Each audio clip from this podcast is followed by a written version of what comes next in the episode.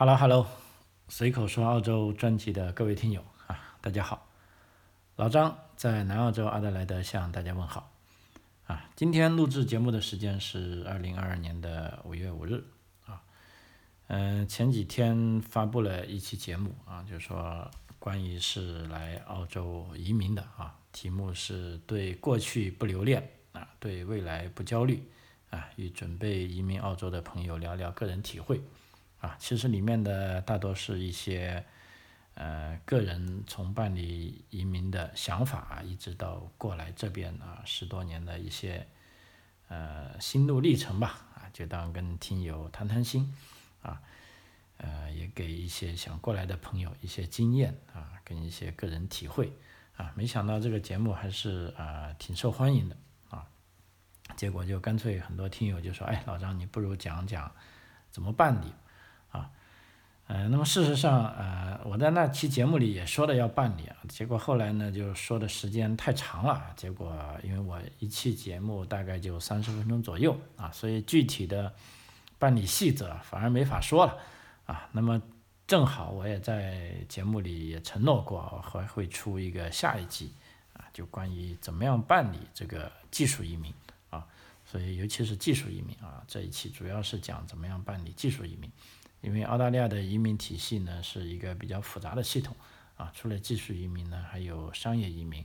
还有各种各样的其他移民啊。今天咱们就先聚焦讲一下这个技术移民啊，而且今天讲的这个呢，主要就面对呃咱们这些小白朋友的，就是说刚想起要来澳洲进行技术移民的啊，或者刚了解到啊这些事情的啊，我觉得就非常有益啊。对于已经非常了解的呢，啊，或者是已经做了很多功课的朋友呢，那其实如果你啊不想花太多时间呢，导师就不需要听这一期节目了啊，因为这一期呢都是讲的是啊比较基础的啊，嗯，这个疫情啊还没有过去啊，不过澳大利亚的疫情呢倒算是过去了啊，因为从上个礼礼拜六开始。啊，我们南澳洲基本上干脆就把这个密接人群需要隔离的啊，这个基本上最后一个限制也取消了。啊，就目前来说，即便比如说你家里人有人中招了，已经是阳性了，啊，但是你跟他生活在同一个屋檐下，啊，只要你没有症状啊，你依然是不需要隔离，啊。只需要连续做五天的自我检测啊，那个检测呢也不需要去专门的检测站检测了，就用这个呃快速试剂盒检测就行了啊。所以基本上我们的生活都恢复到正常状态了，而且这个口罩呢也不是强制性的啊，除了在机场啊跟一些呃官方定义的高危场所，比如说养老院呐啊医院呐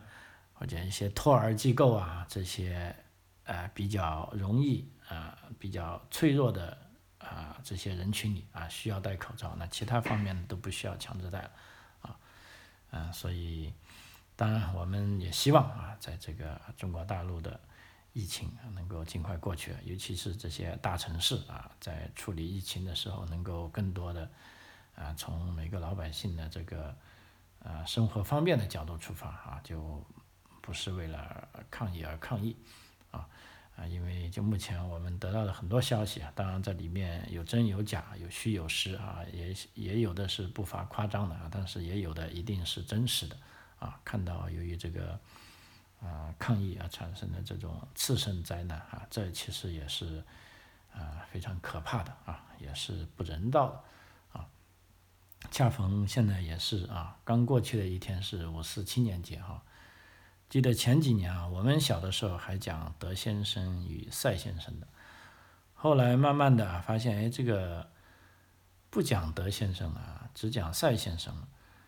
啊，那么到这几年过来啊，却发现大家连赛先生都好像不太讲了，啊，就我也不知道这个时代是怎么变化的，但是总觉得啊，如果你纪念五四的话啊，你不讲这个德先生跟不讲赛先生，好像就有点。另类了啊，呃，所以我们在呃海外的华人啊，虽然有的人估计已经没有中国国籍了，但是我们真的是一样是呃关心啊这个中国的发展，跟中国的前途啊，因为啊中国强大了，我们在海外的啊华人也是倍感脸上有光啊，而且最关键的是我们的朋友啊，我们的亲人啊都一直都在中国啊，我们一样也希望他们过上啊这个美好的生活啊，毕竟啊人到中年。呃，背井离乡啊，总不是那么好的啊。虽然我现在也觉得自己走对了路啊，但是移民的苦楚啊，每个人的苦楚啊，只有心里啊自己知道啊。OK，啊，我们现在讲一下，就澳大利亚这个技术移民啊。其实澳大利亚作为一个老牌的啊这个多元文化国家，也是世界上公认的一个，就是说对移民比较友好的国家。包括这四大移民国家啊，就美国啊、加拿大、澳大利亚、新西兰啊。那么澳大利亚呢，作为这个地处南半球啊，这个地理位置是比较得天独厚独厚的啊，它没有非常极端的气候啊，尤其像我这种不喜欢太冷的。地方的人，那我就宁愿来澳大利亚啊，因为去美国跟加拿大呢，你都有机会玩到冰雪啊，比如说美国的北部、美国的东边啊。当然，如果你去到美国的西边啊，洛杉矶那边，那那个气候真的跟澳大利亚倒是差不多啊，也是不会下雪啊，也是干旱啊，也是啊黄沙遮地啊。那么在澳大利亚呢，其实啊，作为一个移民国家呢，已经是历史非常悠久啊，包括一直到。啊，现在啊都一样是向全世界啊开放的这个技术移民的项目啊，所有有这方面啊想法的啊，只要你达到了基本的要求啊，你还是有机会啊通过技术移民来到澳大利亚啊，并且拿到啊我们所说的绿卡啊，这个叫永久居留签证啊，sorry 不是居留啊，叫永久居住签证啊，最终如果你想。加入澳大利亚国籍呢，也可以啊，按照这些法律的规定啊，住够一定的年限后啊，加入澳大利亚国籍啊。那怎么样判断自己是否能申请澳大利亚技术移民呢？啊，那我们先讲一下啊，以下几个基本的条件啊，记住啊，这是基本的条件啊，就是说，如果你有了这基本的条件之后啊，你就可以。想下一步的，但是如果这些基本的条件你不能达到，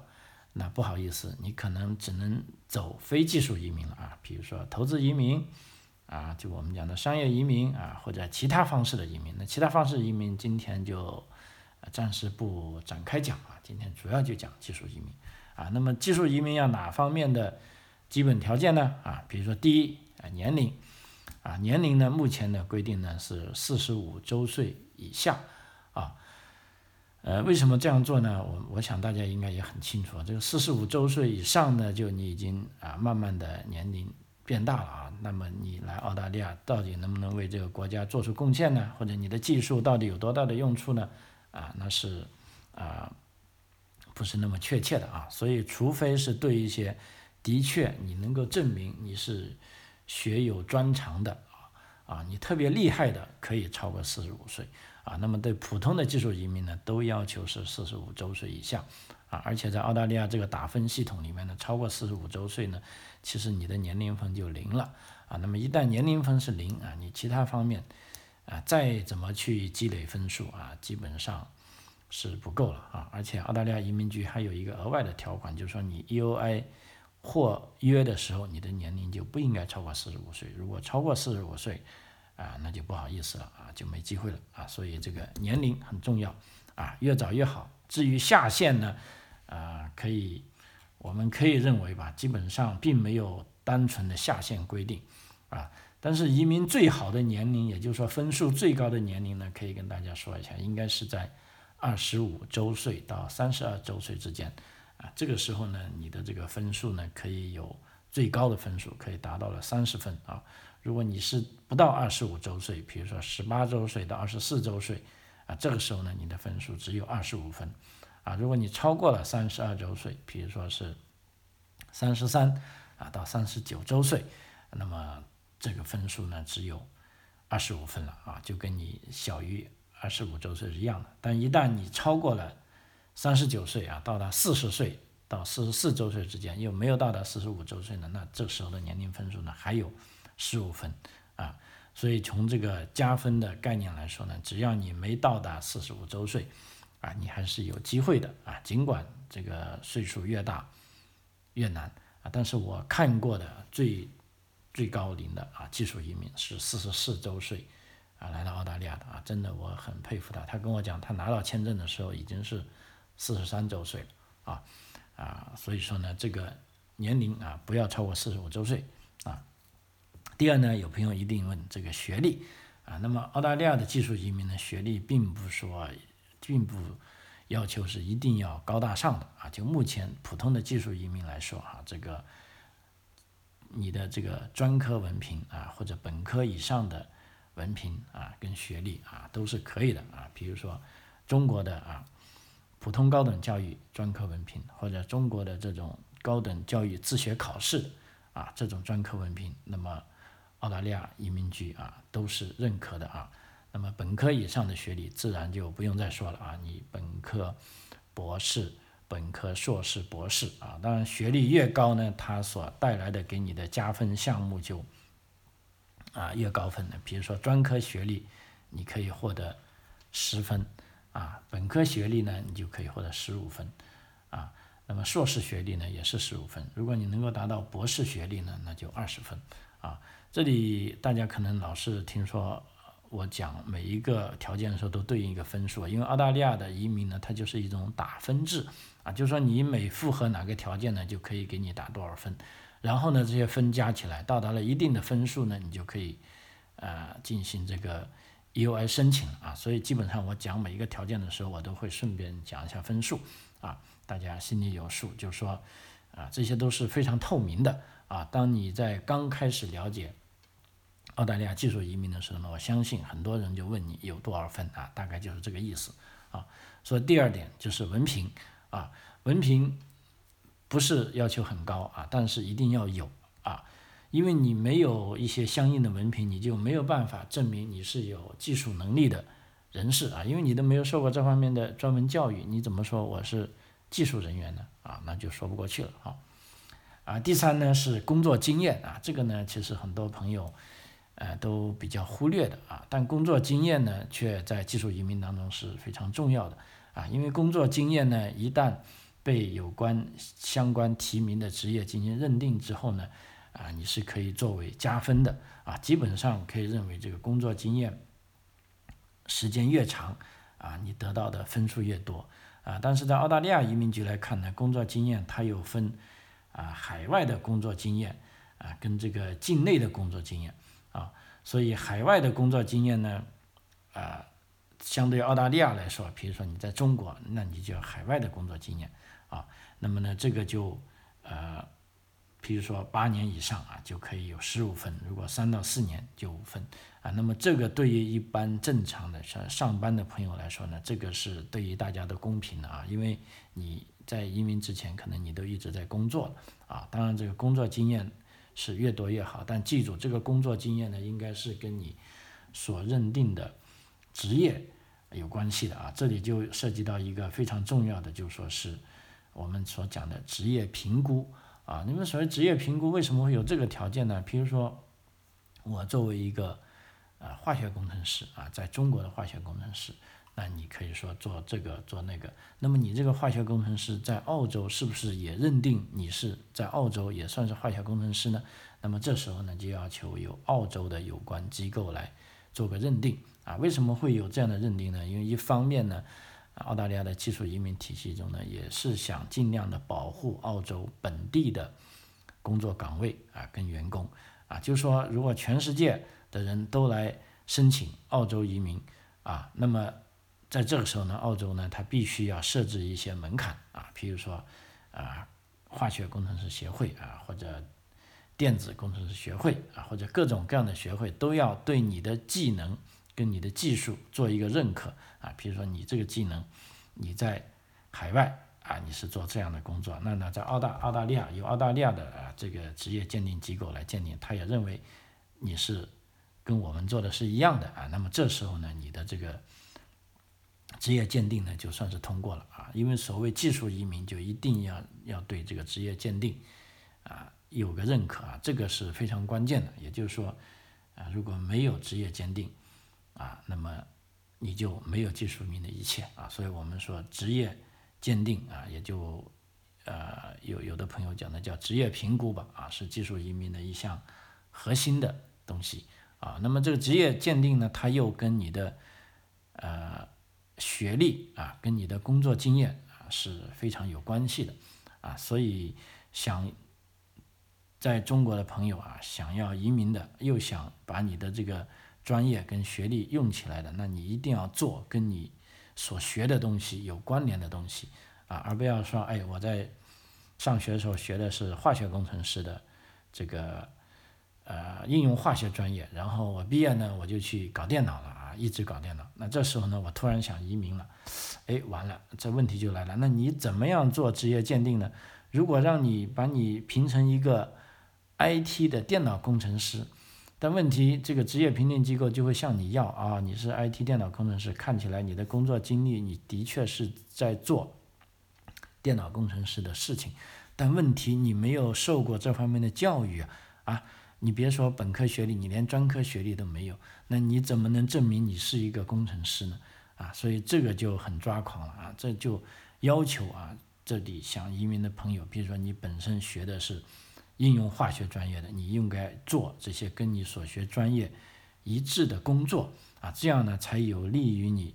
啊下一步啊走出来啊，否则的话，那到了职业评估这一步你就没法做了啊，或者这时候有的朋友就是。没办法，只好被迫再去读一个专业啊，再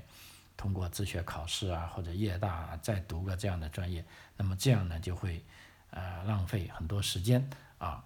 啊，所以这个呢是有移民打算的朋友啊，一定要想办法把你所学的专业跟你的日常工作啊结合起来，他们必须要。一致啊，甚至是高度一致的啊，那么这样下一步对你做这个职业评估是啊相当有利的啊，这也是一个相当重要的一个要点啊。然后这个重要的要点呢，下来呢第四个啊，也是一个相当重要的要点，就是英文能力啊，因为我们知道澳大利亚呢它这个官方语言是英语啊，那么他是希望技术移民来了之后要迅速的啊参加到本地的工作跟生活当中。那既然他们这讲英语，他也希望你也是个懂英语的人，啊，所以目前呢，澳大利亚技术移民的英文要求呢，对于听说读写方面，如果以雅思成绩来衡量呢，至少要达到六分，啊啊，这个六分呢，其实你如果用心一点啊，如果在中国有大学本科毕业，比如说有大学四级的英文能力呢，啊，如果你的这个。啊，听力跟表达能力好一点的，应该是不难达到的啊。但记住，这个六分是啊最低的成绩啊，就是说你要走技术移民，无论你走哪一种签证方式，都至少要有六分啊。其实事实上，就目前的难度来说呢，很多时候啊都要七分了啊。而且从这个移民的趋势来看呢，啊大概是越高分越好啊。这也是对咱们想移民的朋友的一个挑战。啊，据我这么多年办理的经验啊，包括在澳洲境内学习的朋友啊，有的呃朋友最终还是没有拿到绿卡，就是因为他这个英文成绩不合格啊。比如说，有的朋友是来学护士的啊，早年因为护士入学的时候并没有要求说雅思要有七分啊，结果学到毕业了，这时候呢要做一个注册护士的认证。啊，那么这个注册护士的职业评估机构呢，就一定要求雅思必须要有听说读写啊七分，四个七分，你才能嗯作为认证护士第一关。那么有的人就是因为考来考去都考不到七分啊，最终这个时间已经到了，只好啊被迫放弃了这个移民的申请啊，所以这是非常可惜的啊。所以这个英文能力啊很重要啊。当然了，这个英文能力呢不仅仅是雅思。啊，目前澳大利亚移民局认可的呢，因为雅思我们知道有 A 类的这个学术类考试，还有 G 类的通用类的，那么这两类成绩呢都是认可的。啊，一般来说，来移民的呢你就考 G 类就行了。如果要读书的，尤其是读研究生的呢，那某些学校会要求是雅思 A 类的成绩的。啊，那么除了雅思成绩呢，还有 PTE 成绩啊，啊，托福成绩啊，或者 OET 啊，或者 CAE 啊，那这些成绩呢，澳大利亚目移民局目前啊，通通都是认可的。那么他们之间当然有个互相转换的分数啊，这个分数大家去网上查，很容易就查到了啊。而且每种考试呢，其实是呃各种人他的适应程度不同的。比如说我认识。啊，有些朋友他就说，哎，我考雅思不行，但是我考 PTE 很厉害啊。那么在这方面，其实我之前也做过专门的节目，啊，到时我会再放上去啊，啊，给大家进行参考啊。如果你真的有一定的基础，但是你老是考雅思考不出来啊，或者你认为考不到高分，那这时候呢，我就建议你去考一下 PTE 试一下啊，因为它这个。啊，测试的水平能力是一样的，但是它的这个呃测试的方法跟打分标准不同啊。这时候呢，就让可能有的朋友也许会更适合 PTE 的考试啊。所以这个如果冲压啊老是冲不过，那就改一下 PTE 试一下，说不定啊可以给你带来惊喜啊啊。所以这就是英文能力的要求啊。第五呢，当然是要求身体健康了。啊，这个身体健康呢，大家不用太担心。这里所说的健康呢，是指没有重大的传染病史啊。其实澳大利亚最大的传染病史，它就怕肺结核，因为肺结核是可以通过空气传播的啊。至于其他，比如说你近视眼呐，啊，甚至啊有一些啊我们所讲的这个一些缺陷啊，只要移民局判断。啊，不对纳税人造成重大负担啊，都是可以的啊。甚至有的朋友说，我的是乙肝行不行啊？因为中国是有很多乙肝的啊，大概的统计据说有百分之十啊，或者是带菌的啊。那么乙肝是没有问题的啊啊。甚至有的人比较夸张的话说，问一下艾滋病行不行啊？这这方面呢，我没有看到官方的具体的记录啊，但是。啊，从这个之前的文献来说啊，就有的艾滋病的呢也是被批了啊，因为这主要是定义它算不算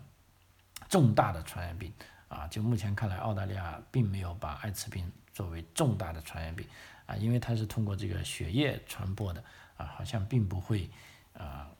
说就像通过空气传播那么剧烈啊，所以身体健康呢，对于大部分人来说都可以满足的啊，这点大家不用担心啊。还有第六点呢，是一个没有犯罪记录啊，这也很重要啊，就等于说是在国内就说呢是无刑事犯罪记录的公证啊，这个包括啊在海外已经在澳洲境内，如果留学生是在澳洲境内啊，那么呢你要求在澳洲境内也要办理这个无薪公证啊，那么在澳洲境内办理这个无薪公证呢是免费的啊，那么在中国国内呢你也。可以通过相关的公证机构啊去办理啊啊，这呢是所有的签证啊，长期的签证都需要有没有犯罪记录啊，所以这一点啊，我相信任何一个国家也不希望有这些刑事犯罪分子啊进入自己的领地啊。OK，那么这几点呢就是基本条件啊啊，再重复一下：年龄四十五周岁以下，学历有一定的文凭啊，工作经验。啊，以及有相关的职业评估的工作经验，这个很关键啊，是指有职业评估的工作经验，而不是说随便的工作经验。啊，第四，英文能力啊，第五，身体健康啊，第六，没有犯罪记录啊。那我想这几点，大部分普通人啊都是啊具备了的啊。当然，英文能力啊，这个可能不一定啊，这个也是看人的啊。所以说，除了英文能力之外，啊，大部分人都是具备的啊。但是英文呢，也是可以通过自己的努力啊，去达到目标的。那么满足了这些基本条件，是不是就可以递交技术移民申请呢？啊，其实呢，就可以说理论上可以。但问题呢，如果这么一来呢，就啊会有啊移民局就会非常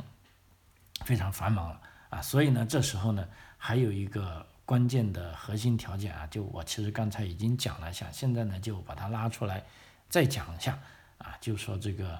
啊所谓的这个职业评估啊，因为如果你没有职业评估呢，那就相当于没有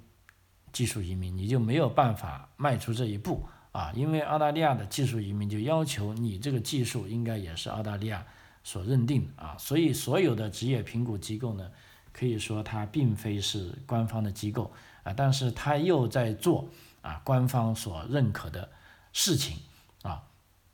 那么具体怎么做呢？啊，在申请职业评估之前呢，首先要根据申请人所从事过的工作经历来匹配啊他所申请的职业在澳洲技术移民列表。中是是不是在这个列表上啊？比如说我是个 IT 工程师啊，我是个软件工程师，我是化学工程师或者我的机械工程师。那么目前澳大利亚的技术移民列表呢是有啊三个列表的啊，这个大家一定要清楚。一个叫 MLTSSL，这个是联邦级别的叫中长期技术移民列表啊。那么这些呢在移民局官网上一定都会有啊，这个列表非常关键。第二个呢，就有 STSOL，就是各个州啊，根据自己州的情况啊画出的列表，还有一个 ROL 啊，那么这也是地区的这种呃所需要的人才列表啊。如果你的这个职业啊符合这上面的提名的职业，哎，那你有戏了。那同时呢，你就需要啊由澳洲的评估机构来做出评估。那么下面呢？哪些评估机构呢？我大概跟大家讲一下。其实评估机构啊非常多啊，对每一种职业可能对应了不同的评估机构啊。比如说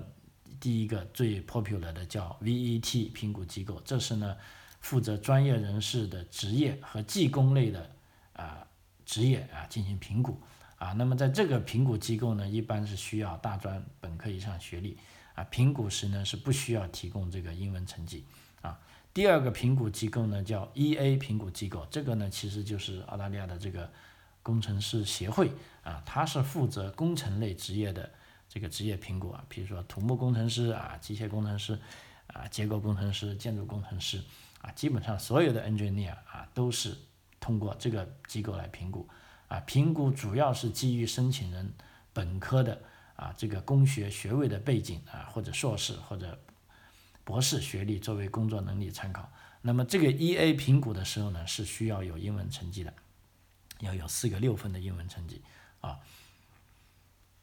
然后呢，第三个叫澳洲计算机协会，叫 A C S 评估机构，它主要负责 I T 类的计算机职业的评估啊。无论你是软件工程师啊、硬件工程师，还是系统集成工程师，还是码农啊，都需要这个协会啊来进行评估啊。还有呢，一个叫 Treat，就是说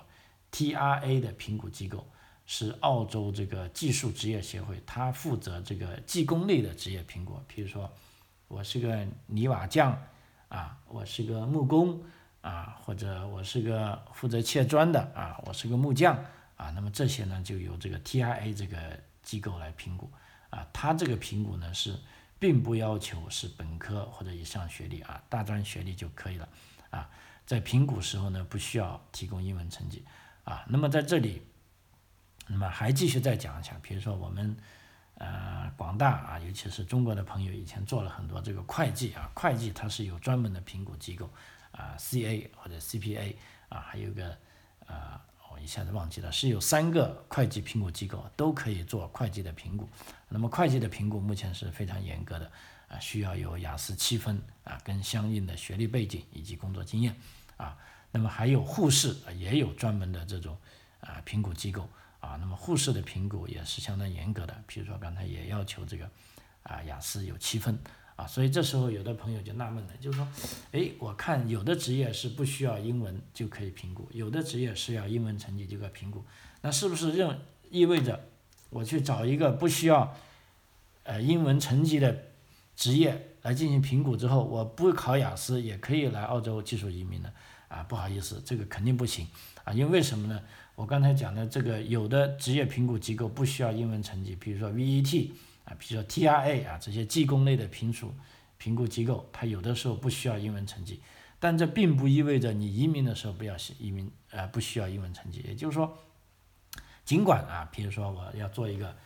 呃这个。泥瓦匠的评估啊，OK，我不需要英文成绩，我评估过了。但是你在递交签证的时候啊，移民局会向你要移民成绩啊，向向你要英文成绩。如果这时候你没有英文成绩呢，啊，你依然是没有办法啊通过这个技术移民的门槛的啊，所以这一点啊非常非常非常重要啊，就说英文算是一个基本的工具啊，您必须要掌握啊，这个是没有退路的啊。好，讲完第一个基本要求跟职业评估之后呢，再讲一下这个技术移民的 EOI 打分啊，这个 EOI 呢，它的全称叫做呃 Express of Interest，就是说。呃，表达意向啊，这个万恶的 EOI 呢，其实，呃，在我办理移民那时候还没有的啊。这个 EOI 呢，也是澳大利亚移民局呢在二零幺二年啊才推出的，就是说用使用这个打分等待邀请啊。因为这里面呢，我跟这个移民局的有些人聊天呢，呃，据说呢啊，他们跟我我不知道算不算是开玩笑，他说以前在没有 EOI 的。情况下呢，我们这个移民局的啊，这个签证办理人员、签证官是非常累的啊，因为为什么呢？根据这个法律规定啊，你只要符合了移民法的要求，你就可以递出这个澳大利亚技术移民的签证。那你一旦递出签证，又有法律要求这些移民官啊，比如说你必须这个签证递了之后，要在三个月内或者半年内或者。呃，十七个月内要把它审理好，也就审理好呢，要么你就同意，要么你就不同意啊。结果呢，来澳大利亚人进行技术移民的人太多了，这时候呢，这个签证官呢就忙得不得了了，就是说工作压力太大了啊。但是呢，他又不能擅自修改法律，因为我们知道修改法律呢，不是说你政府说修改就修改的，你政府提出修改，你还要议会同意。那不但是下议院同意了，那还要上议院也要同意啊，就说上下两院啊，参众两院都同意了，才能对法律进行修改。所以对于修改法律来说，是一个非常严重的事情啊，非常严肃的事情啊。移民局你不能说，哎，我忙不过来了，你们赶紧修改法律啊，不行啊。这时候呢，移民局就想了个办法，就说啊，你既然啊不让我修改法律，但是呢，我也有我的权限，那我就在我的权限内。为全世界的人先设置一道门槛啊，就说你们先要来个 EOI，就说表达了兴趣之后，就我要看到你的兴趣是符合我澳洲的需要，我向你发出邀请之后，你才能递出签证申请啊。所以这个 EOI 呢就这么来的，可以说在十年前是没有的啊。但是自从有了 EOI 之后呢，等于说移民局的日子他们就过上了好日子了，因为为什么呢？这时候。移民局呢，他就啊化被动为主动了啊，因为以前你们递了签证，我就必须要审，我就要拼死拼活的在规定的时间内审出结果，万一审这个不批准呢，你们还要进行啊跟我上诉啊，还要跟我打官司，还要行政复议啊，所以我必须要小心谨慎啊，所以当时移民局的压力很大。那出了这个 EOI 之后呢，好了。现在移民局说啊，终于我占主动了，因为为什么呢？你递了 EOI 之后，因为递 EOI 本身就是第一个叫做表达意向啊，就说哎，我想来澳洲移民啊，那么这时候呢，你也不用交费用啊，那么那移民局也没有任何义务要去回答你，就说你来递吧啊，全世界的人你们觉得合适，你都可以来啊，但是递了之后，我移民局这时候我就。来看啊，比如说你这个职业啊，会计啊，现在已经太多了，我就暂时先不邀请你啊。那不邀请你，你就没法递签证，你没法递签证，你就没有办法给我移民局造成压力了啊。所以这时候呢，移民局就化被动为主动啊，就是说他每个月啊，在疫情前是每个月发一次 U I 邀请，那疫情后呢，他干脆变成三个月一次，因为他说我忙不过来了啊啊。那么这时候呢，只要他把这个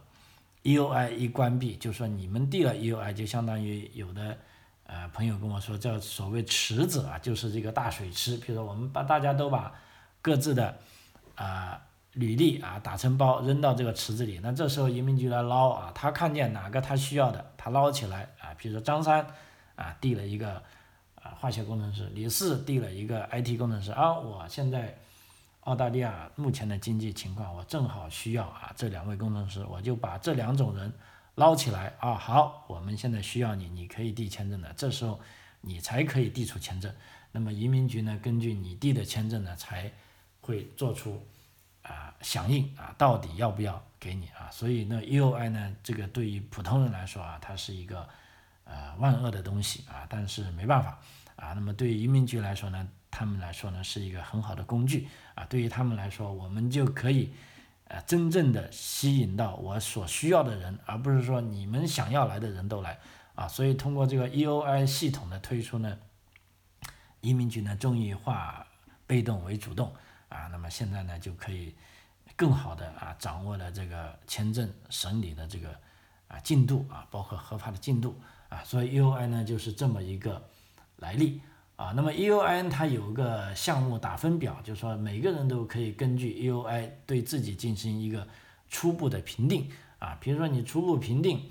啊到了，比如说现在是六十五分啊，到了这个分数你才可以递 EOI，如果不到这个分数呢？啊，你递 E O I 你都递不出去啊，那么自然就不会给移民局邀请了啊。所以 E O I 呢是一个非常重要的这个打分项目表啊。那么这里呢就包含了年龄、学历、英文成绩、工作经历啊、婚姻状况啊，跟啊有的比如说啊不同的签证还有额外的加分，比如说幺九零州担保有额外的五分，四九幺偏远地区州担保有额外的十五分。啊，那么在这里呢，我就因为这个打分呢，在所有的啊关于移民的网站上呢都有讲，而且我觉得也讲的比较清楚了，所以我在这边就不详细讲了啊。这个但是这个打分大家知道，就是有这个打分啊，是它的意义是非常啊重大的啊，所以有的时候啊，经常有的一些找我投诉的朋友就说，你看我想移民，但是我在打分阶段就被废掉了，所以这时候呢，老张。告诉你一个 tips，就是说这个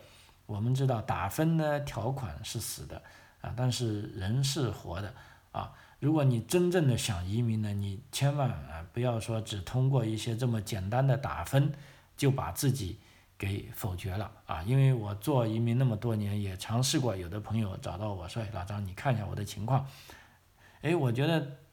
初看起来不行，但是跟你聊了一下，觉得。你还是有一些闪光点，你可以有其他通路来做的啊。那么结果这种朋友呢，我们也做成过啊。但是他如果单单去纯粹从网上只找了这些简单的评分系统呢，比如说是一些有的甚至我看啊，有的网站做的很好的，做成自助的啊。那么这些朋友就把这些僵硬的条款，把跟跟自己的呃条件结合也输进去，就说哦你分数不够就没戏了啊。那么如果这时候呢，你就把你的这个理想。啊，给放弃了呢，啊，那是非常可惜的，啊，所以这个 EOI 打分呢，看起来，啊，它是，啊，很简单，但是真正的，啊，做起来呢，你如果真是想做移民移民的话，一定要充分的，呃，理解，啊，它的条款的实际的含义，啊，进而呢，来套自己的条件，啊，如果你还不确定呢，我还是建议你要找专业人士，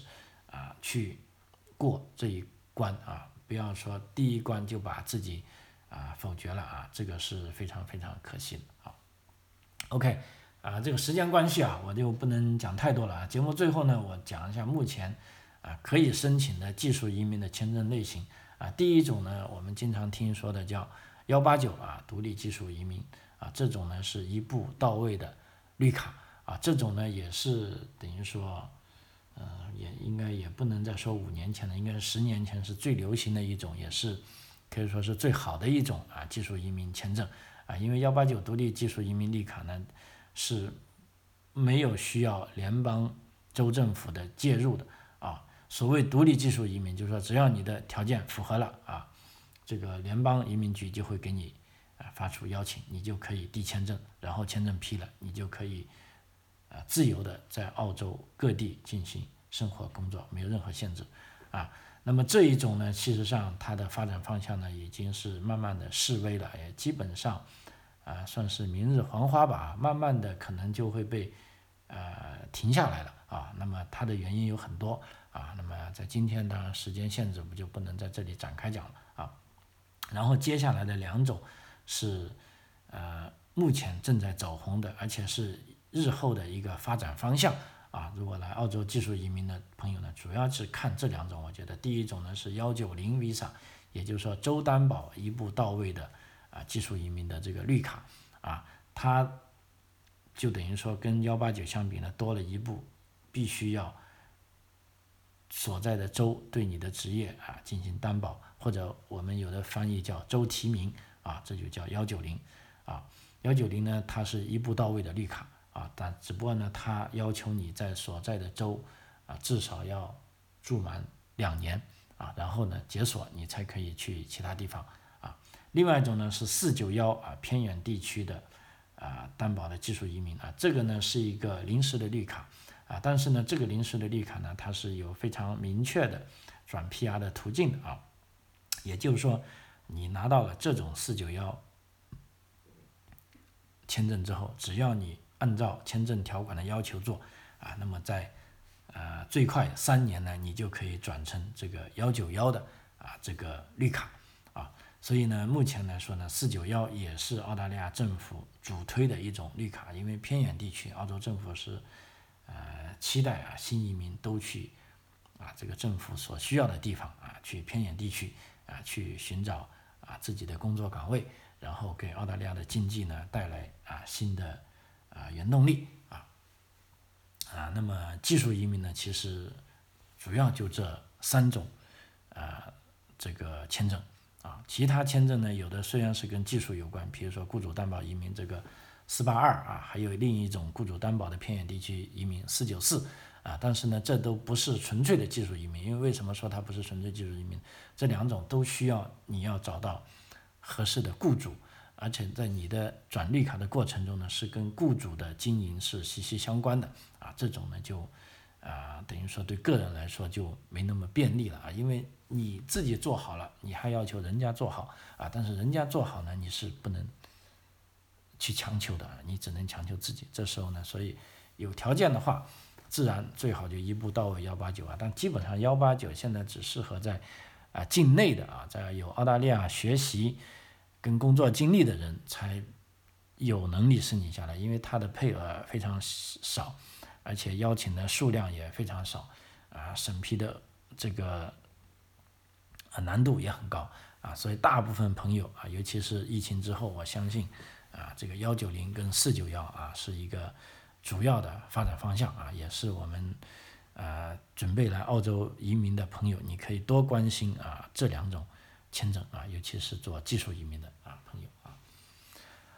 OK 啊，时间关系啊，今天就唠唠叨叨到这里啊。其实我觉得还有大概百分之二十是没讲的啊啊，等这期出去也看一下朋友们的反应吧啊。如果还想听啊，那我就继续讲啊。好，随口说澳洲，我们下期再见啊，拜拜。